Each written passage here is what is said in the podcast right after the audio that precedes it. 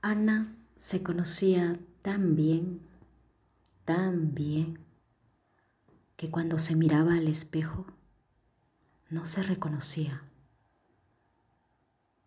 Ana es única, pero lleva puesto un jean azul que se fabricó en masa en marzo del 2014, unas pantuflas blancas con orejas de conejo que le prestó su prima porque le gustaron mucho, y un pequeño bolito copiado de alguna moda parisina, y que ya para cuando llegó a Sudamérica no era sino un trapo con los colores degradados a su mínima expresión.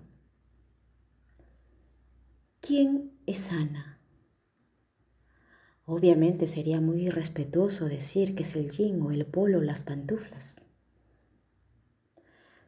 ¿Ana es una o hay varias?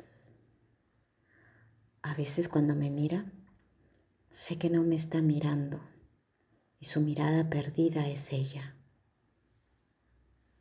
Hoy ha recorrido mucho tramo pensando en ella misma. Ha matado dos pájaros de un tiro. El ejercicio ayuda a mantenerse en forma.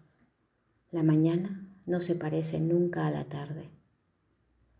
Llegó al departamento y se preparó una sopita. Esas sopitas de fideo con verduras que se preparan las mujeres solteras. Mm, las personas solteras. Sopita que no sabía nada. Al cortar una papa amarilla, el filo del cuchillo se acerca a su piel. La epidermis cortó muy poco, pero Ana se comenzó a desangrar una vena desconocida. Nació para morir aquel día en que descubrió que la mañana nunca se parecía a la tarde. Debería de correr al hospital, pero el corte no parece grave y decide ponerle una toalla.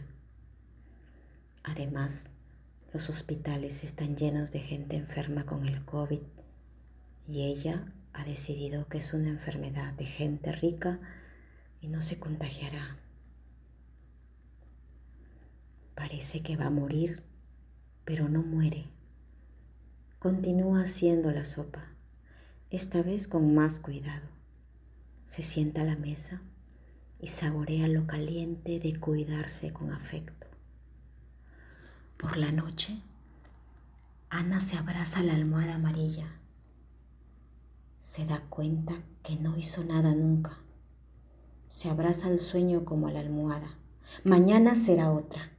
Adoptará cachorros desamparados. Pondrá su vida al servicio de los demás. Se alimentará solo de verduras. Caminará por las mañanas y leerá por las tardes. He pensado en Ana y me he sentido conmovida. Ana podría ser yo o una estrella, pero es ella.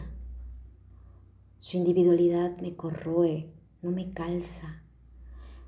Preferiría que sea luna o magnolia, la parte de un mundo que yo conozca, que pueda poseer.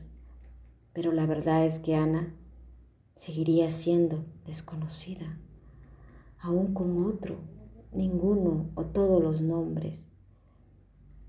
Ella podría tener todos los nombres y seguiría siendo inaccesible.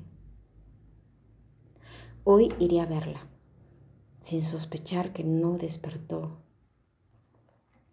El corte fue el pretexto para que su cuerpo entero comience a experimentar. Sangre saltando, corriendo de un lado a otro, despavorida, dolor, adrenalina. Somos en nuestra individualidad un cúmulo de bacterias y enzimas y fluidos. Solo la muerte nos acerca, nos hace grupo, nos cohesiona. Tocaré la puerta y al no abrir pensaré, ¿se habrá ido con otra persona? ¿Tendrá un amante?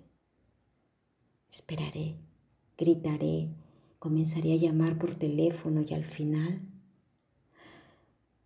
entraré con una llave que nunca quise utilizar.